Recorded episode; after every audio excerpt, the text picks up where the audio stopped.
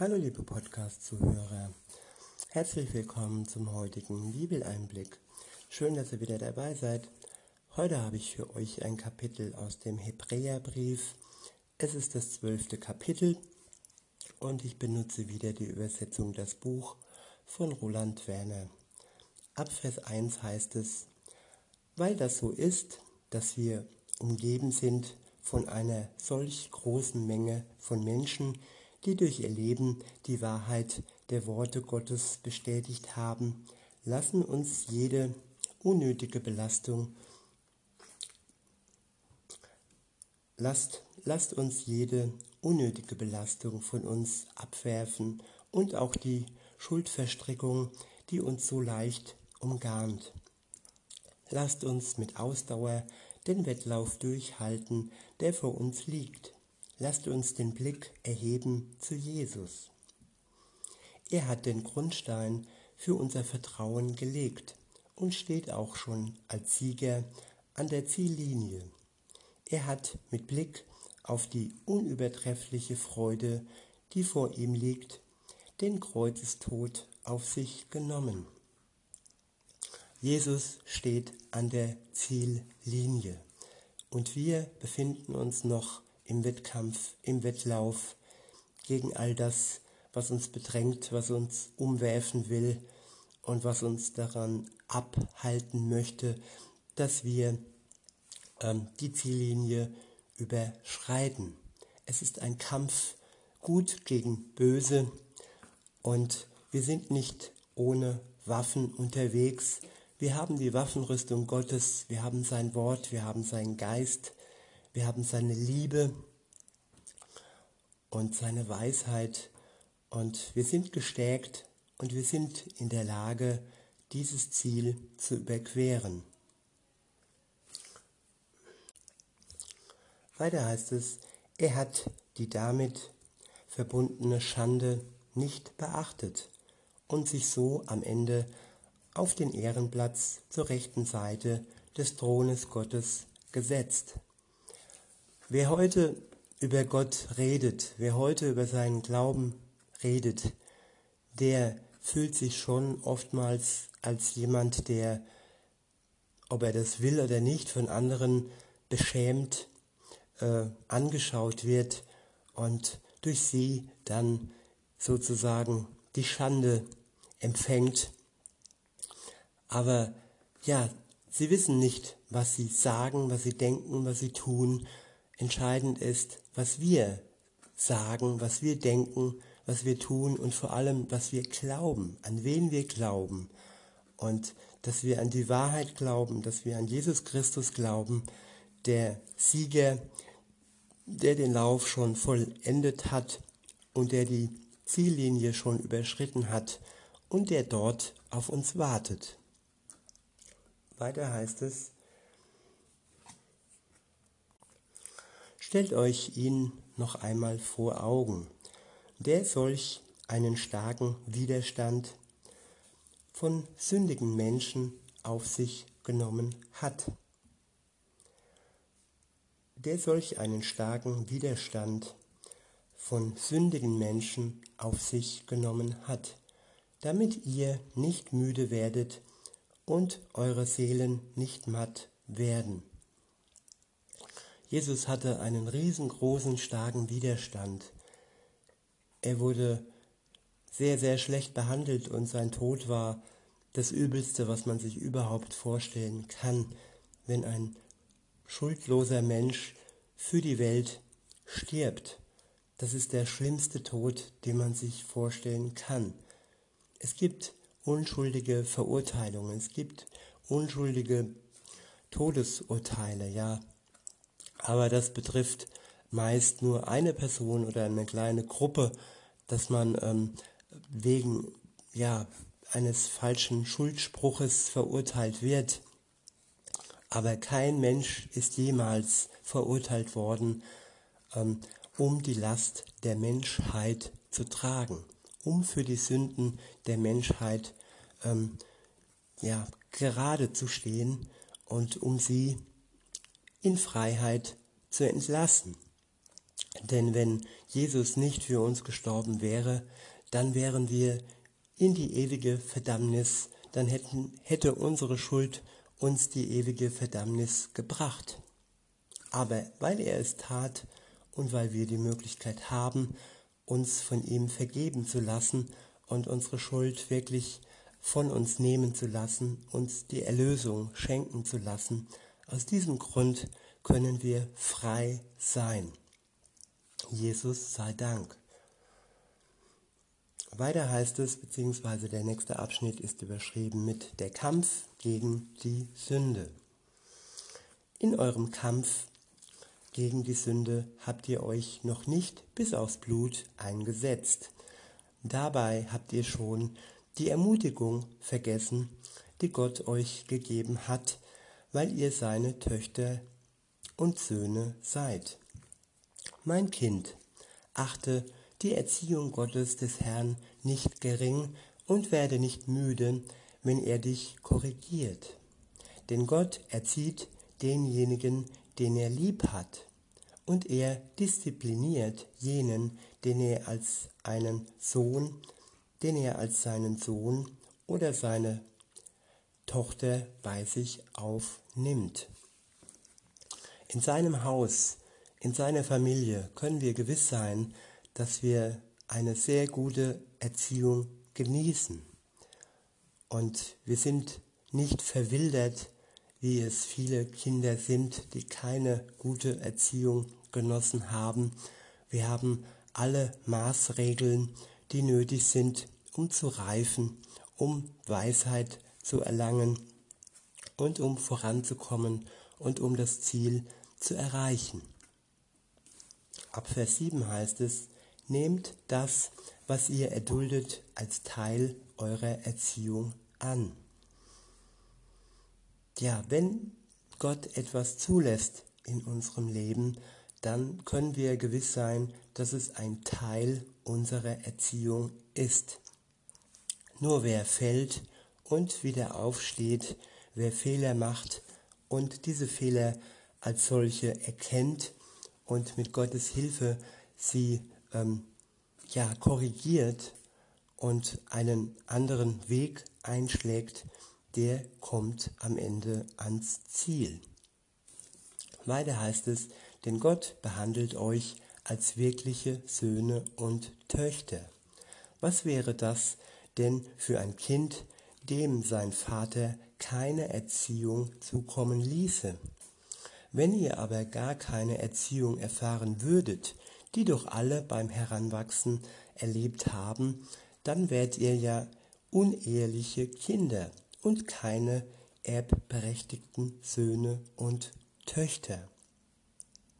Wenn wir uns entschließen, ein Leben mit Gott zu führen, dann gehören wir zu seiner Familie, dann sind wir sein Kind und dann sind wir erbberechtigt, berechtigt, das ewige Leben entgegenzunehmen. Das ist unser Geschenk, dass der Tod uns nicht mehr, dass der Tod nicht mehr das letzte Wort hat, sondern dass wir das Geschenk des ewigen Lebens durch Jesus bekommen. Das ist das Erbteil.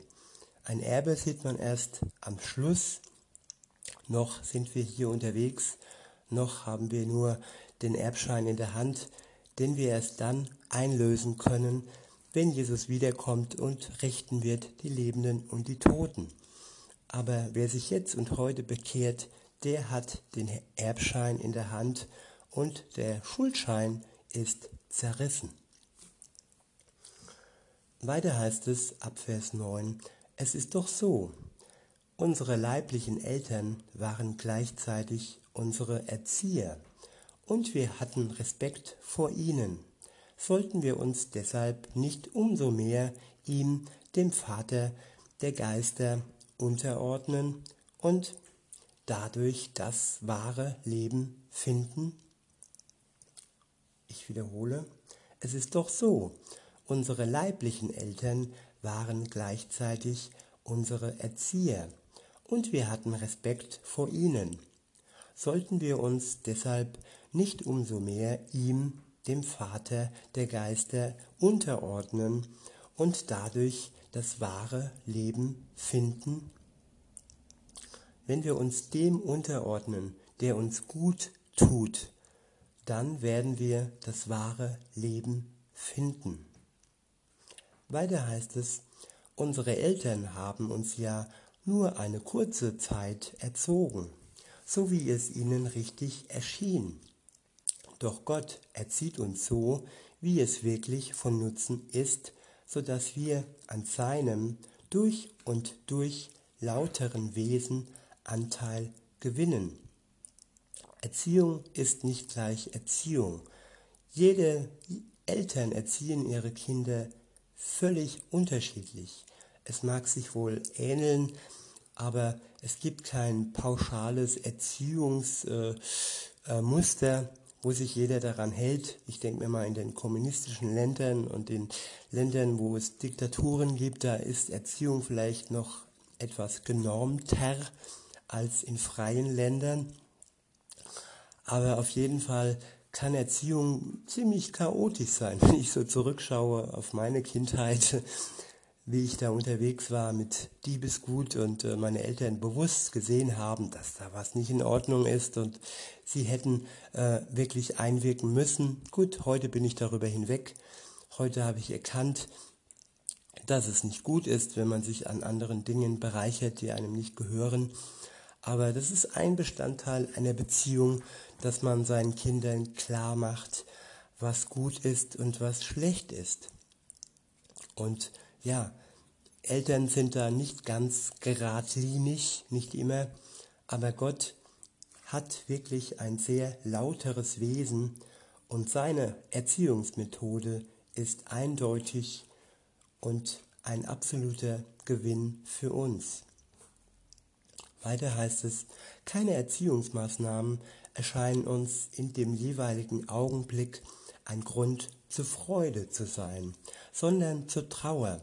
Aber am Ende bringt sie eine Frucht hervor, die Frieden schafft für die, die durch sie darin trainiert worden sind, nämlich nicht mehr und nicht weniger als ein Leben, das von wahrer Gerechtigkeit geprägt ist.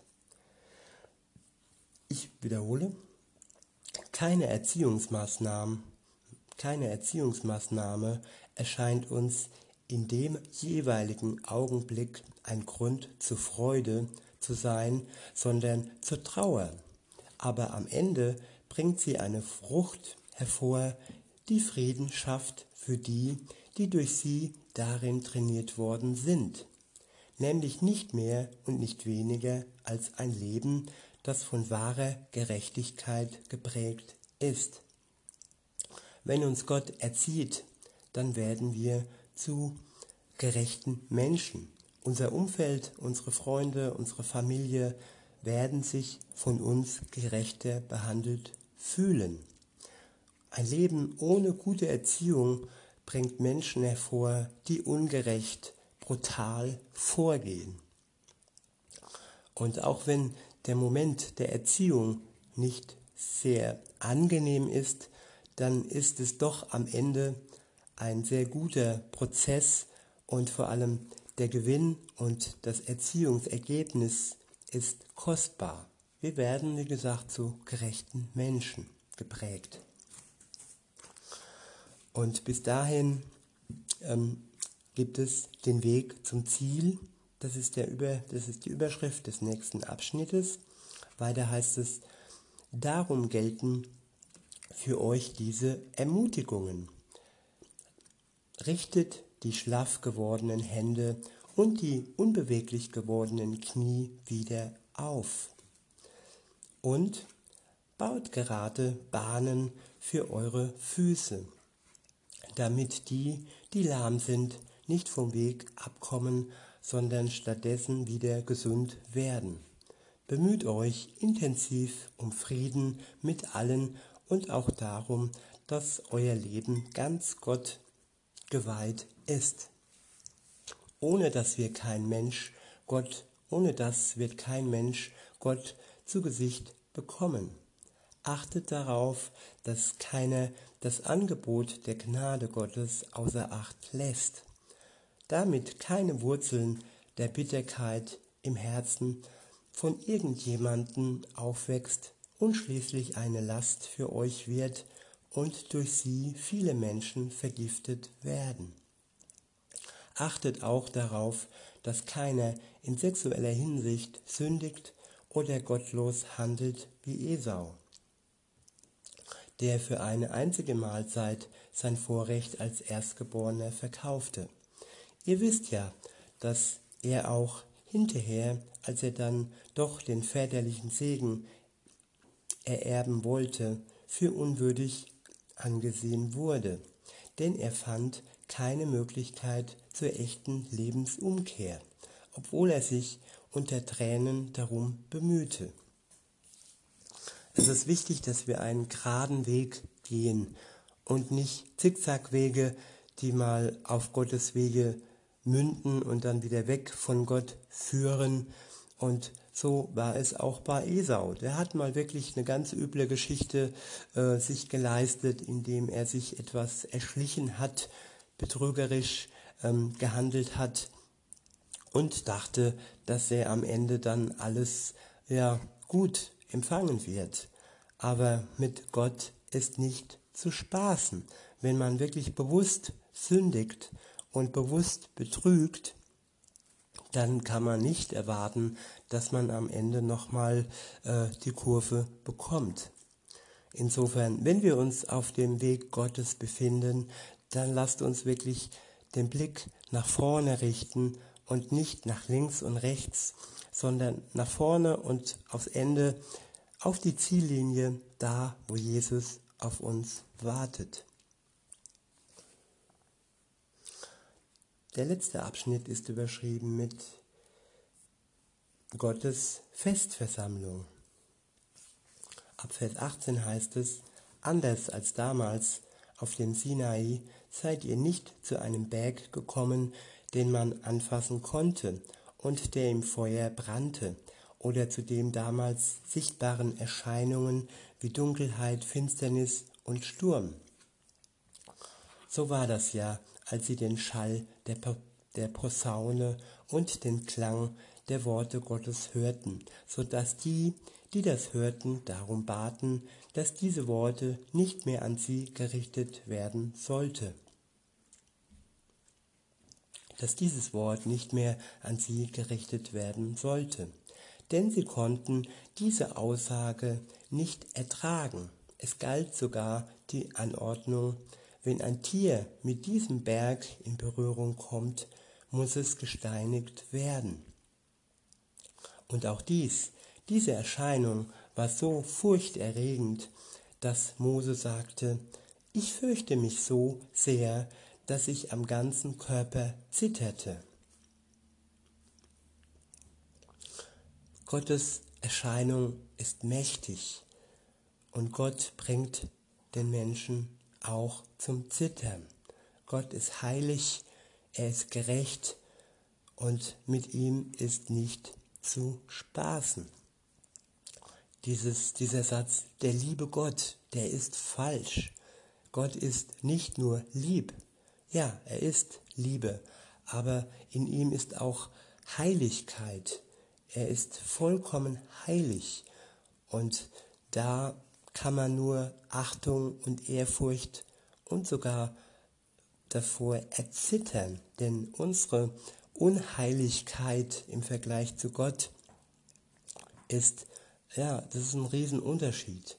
Er ist wirklich der größte und der heiligste, den es ja im Universum gibt, den es überhaupt gibt. Ab Vers 22 heißt es, Stattdessen seid ihr zum Berg Zion gekommen, zur Stadt des lebendigen Gottes, zu dem, zu dem Jerusalem, das in der Himmelswirklichkeit liegt, zu der unzählbaren Schar der Himmelsengel, zu einer feierlichen Festversammlung, zur Gottesgemeinde, der Familie der erstgeborenen Kinder, deren Namen alle persönlich im Himmel verzeichnet sind ja zu Gott, dem Richter aller Menschen und zu denen, die als Menschen gerecht gelebt haben und deren Geister jetzt in der Vollendung sind. Ihr seid gekommen zu Jesus, der selbst die neue Beziehung zu Gott vermittelt hat, ja, zu seinem vergossenen Blut. Dieses Blut ist anders als das Blut von Abel, der ermordet wurde. Es schreit nicht nach Vergeltung, sondern ruft die Versöhnung aus. Gott ruft uns zur Versöhnung. All seine Heiligkeit, all seine Größe äh, lässt es trotzdem durch Jesus zu, dass wir uns mit ihm versöhnen können und mit ihm in eine Beziehung treten können. In Vers 25 heißt es, schaut also genau hin und weist nicht den ab, der hier spricht. Denn schon damals konnten die Menschen, die Mose ablehnten, der ja die Gebote Gottes brachte, dem Gericht nicht entfliehen. Und deshalb werden erst recht wir heute nicht vor dem Gericht fliehen können wenn wir uns von ihm, von Jesus abwenden. Ja, warum sollen wir uns von Jesus abwenden? Was spricht dagegen? Spricht seine Liebe dagegen? Spricht seine Vergebung dagegen? Spricht das Geschenk des ewigen Lebens dagegen? Nein, es spricht eigentlich gar nichts dagegen. Die Gründe, die du findest, ja, pack sie auf den Tisch und schau sie dir an und erkenne, dass es eigentlich Gründe sind, die dich nicht wirklich zum Ziel bringen. Jesus steht da und streckt die Hand aus zur Versöhnung. Weiter heißt es, denn er ist es doch, der mit seiner Botschaft unmittelbar vom Himmel her zu uns gekommen ist. Seine Stimme war es, die damals die Erde zum Beben brachte. Und jetzt spricht er wieder und gibt diese Zusage. Noch einmal werde ich alles zum Beben bringen, nicht nur die Erde, sondern auch die Himmelswelt. Dass er hier so deutlich noch einmal sagt, weist auf die bevorstehende Verwandlung der Dinge hin, die erschüttert werden sollen. Ich wiederhole, dass er hier so deutlich noch einmal sagt, weist auf die bevorstehende Verwandlung der Dinge hin, die erschüttert werden sollen, weil sie ja Teil der erschaffenen Schöpfung sind. Jesus wird die Welt am Ende erschüttern. Die Sterne werden vom Himmel fallen. Es wird ein sehr großer Paukenschlag zu hören sein. Und die ganze Welt wird erkennen, dass er zum letzten Mal erscheinen wird und wieder kommt. Weiter heißt es, das wird dazu führen, dass das, was nicht ins Wanken gebracht werden kann, feststeht. Weil wir aber nun an Gottes unerschütterliche Herrschaft Anteil haben, lasst uns voller Dankbarkeit leben. Ich wiederhole, weil wir aber nun an Gottes unerschütterliche Herrschaft Anteil haben, lasst uns voller Dankbarkeit leben. So können wir Gott unsere Verehrung ausdrücken. Verehrung gegenüber Gott drückt man am leichtesten mit Dankbarkeit aus. Dankbarkeit über all das, was uns berührt, was uns trifft, was uns empfängt, was wir erleben, was wir spüren, was wir lieben dürfen. Alles aus seiner Hand, aus seiner Schöpfung. Weiter heißt es, dann ist unser Leben ein Gottesdienst, der ihm gefällt, voller Respekt und Ehrfurcht. Ja, es ist wirklich so. Unser Gott ist ein Feuer, das alles verzehrt. Gott ist ein Feuer, das alles verzehrt. oftmals wird auch die Liebe als Feuer dargestellt. Und auch bei Gott müssen wir das tun. Gott ist ein liebevolles Feuer, das voller Leidenschaft deine Schuld verzehren möchte. Ein Feuer, das wie ein Waldbrand neues Leben erzeugt. Es brennt das Alte, das Verdorbene weg und schafft neuen Platz für die neuen Knospen, für die neuen Pflanzen, für Neues und sogar im Fall Gottes für ewiges Leben. Und das ist ein Angebot, das heute für uns alle steht, das heute für dich steht. Und ich wünsche uns allen, dass wir uns Gott zuwenden, das erste Mal oder wieder und mit ihm zusammen das Ziel im Auge behalten und ja, unser Leben mit ihm leben. In diesem Sinne wünsche ich euch noch einen schönen Tag und sag bis denne.